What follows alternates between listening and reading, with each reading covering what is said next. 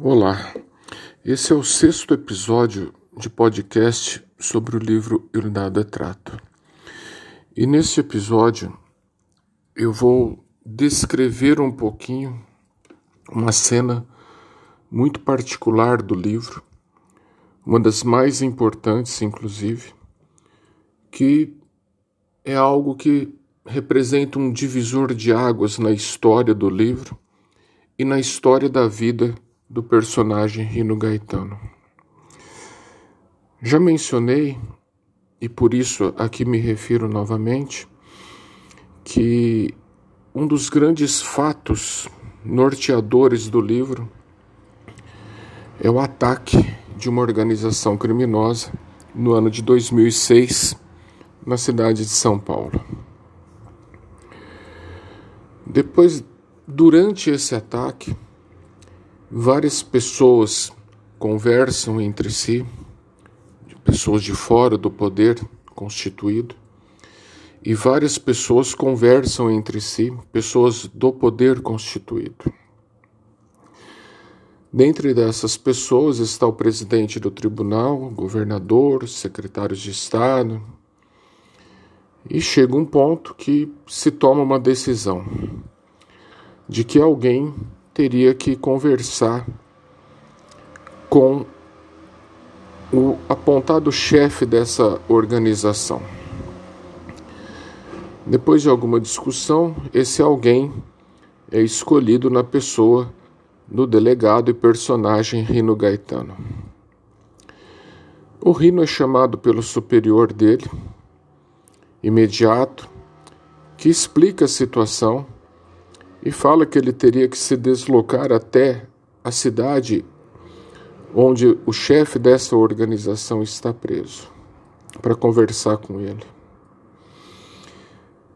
Depois de uma longa conversa e esta este diálogo entre Rino e o seu superior é um diálogo que vale a pena no livro porque ali são traçados alguns elementos muito importantes de valoração ética, moral e de conduta das pessoas. Em certo momento, o superior de Rino fala para ele: a decisão foi essa, alia jacta est, ou seja, a sorte está lançada. E aí Rino replica para ele e fala: O senhor sabe que eu sou um grande estudioso da história de Roma e da biografia de seu imperador Júlio César. Fala, não foi a Jacta Est que ele disse quando atravessou o Rubicão. Ele disse: Il dado é trato. Não há volta. E o senhor saiba que ao tomar o avião hoje à noite, me deslocar até aquela cidade conversar com aquela pessoa, o senhor sabe que a partir de então não há mais volta. Até chegar nesse ponto do diálogo é algo que realmente vale a pena, não só pelo encantamento, mas pelo grau de informações que esse diálogo traz. Mas Rino, como descrito um personagem sério, dedicado e consciente das suas obrigações profissionais, ele toma o avião e vai conversar com a pessoa. Ele pede para que se prepare a sala da conversa. Fala que ali não deve ter nada além de duas cadeiras uma para ele e uma para o chefe da organização. Quando ele chega, ele é recebido pelo diretor do presídio, uma série de guardas, seguranças, que recomendam a ele não entrar na sala com caneta no bolso, cinto, porque falam: o chefe estará algemado, mas mesmo assim é uma pessoa perigosa. E Rino fala para eles que ele entrará como ele está vestido e que ele quer o chefe da organização sem algemas. O diretor do presídio diz que não pode fazer isso, que é um absurdo, que ele não poderia deixar o delegado Rino entrar para conversar com o chefe de uma das maiores organizações criminosas do país, sem nada nas mãos e com o chefe sem algemas. Aí ele fala: Neste momento eu estou no comando, eu vou conversar com ele do meu jeito. Eu o quero sem algemas. Isso tem um significado, isso tem uma simbologia.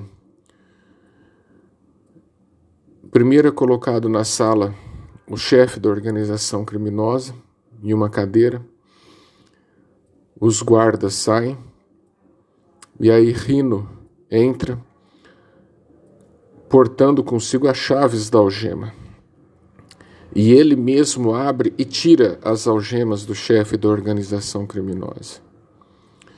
A simbologia que existe aqui é a simbologia da confiança, da lealdade que deve existir mesmo nesse tipo de situação. Porque Rino aprendeu que apenas estabelecendo a relação de confiança ele conseguiria obter qualquer tipo de informação. Evidentemente, ele toma cautela. Ele pede para o diretor do presídio deixar dois atiradores prontos e tendo a cabeça do chefe da, da organização como alvo o tempo todo. Ele não é inocente também, mas ele quer estabelecer essa relação de confiança. Ali sentados, um na frente do outro, eles conversam por algum tempo. Em determinado ponto da conversa, o chefe da organização criminosa vira para o delegado Rino e fala algumas frases, até de literatura. Entre elas, ele fala: tudo o que parece é, mas mesmo que não pareça, pode ser. Essa é uma frase do poeta Manuel de Barros. E Rino reconhece a frase e fala: Mas você está citando Manuel de Barros? E ele fala: Sim, eu estou citando Manuel de Barros. Aqui dentro, doutor Rino, eu tenho muito tempo para ler, para me dedicar, para me informar, para conhecer inclusive sobre o Senhor, sobre a sua vida, sobre quem são seus superiores e o porquê o Senhor está aqui hoje, doutor Rino. E por isso que eu disse: tudo que parece é. Mas mesmo que não parece, pode ser. Porque às vezes, doutor Rino, as pessoas podem parecer que são boas, parecer que agem de acordo com a lei, mas nem sempre elas praticam isso. Não se esqueça que o senhor, como delegado, pessoa importante e pessoa muito bem preparada para o exercício da função, que já fez cursos no interior e o senhor veja que eu sei muito bem da sua pessoa, que é muito bem preparado, muito bem informado. Não se esqueça que às vezes as pessoas podem sentar na sua frente e até chorar para se fazer de vítima. Mas na verdade eles não são as vítimas.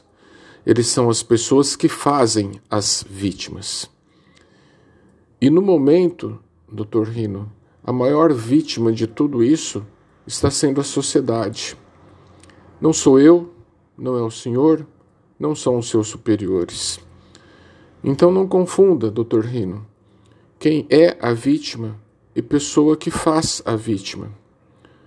Olhe a vida da pessoa, veja o rastro que ela deixou para trás o senhor vai ver quem é vítima e quem faz vítima. A conversa segue, Rino tentando sempre obter algumas informações. E depois, quando chega no final, o chefe da organização fala para o delegado Rino que ele gostaria de lhe dizer algumas palavras, mas que ele tinha medo de que a sala estivesse com sistema de gravação ambiental e ele pede permissão para se, se aproximar de Rino e falar no ouvido dele. E Rino permite isso. E durante aproximadamente três, quatro minutos, o chefe da organização sussurra algumas coisas no ouvido do delegado Rino. E pela primeira vez em toda a sua carreira, o delegado sente um calafrio, sente um arrepio. Ele não demonstra, porque ele sabe que ele não pode demonstrar essa, essa possível fragilidade para o chefe da organização criminosa. Mas por dentro ele sente um calafrio. Por dentro ele sente que algo está diferente. Quando o chefe da organização termina, eles se despedem e se despedem com um aperto de mãos. O chefe da organização é novamente algemado e retirado da sala. Rino também sai da sala e fala para o diretor do presídio que vai entrar na sala ao lado, que é uma sala de interrogatório, onde tem uma mesa, cadeira, e que ele gostaria de ficar sozinho nessa sala por alguns minutos. Ele se senta, pega o seu caderninho de anotações e transcreve um pouco do que ele ouviu do chefe da organização naqueles minutos finais de conversa, do que ele ouviu ao pé do ouvido. Ele guarda o caderninho da sua mochila e diz para o diretor do presídio que ele já está de volta para a capital. Dali ele sai e toma o avião de volta para a cidade de São Paulo. E durante o voo de aproximadamente uma hora e meia, Rino faz as maiores reflexões de sua vida pessoal e profissional. Em um determinado ponto, ele grava uma como se estivesse conversando. Ele grava uma mensagem para sua namorada, a doutora Fernanda, que vem desde o livro anterior, e ele usa a seguinte expressão: Hoje eu senti o cheiro da morte. Meu amor, eu te amo. E assim ele termina a mensagem. Não percam o livro.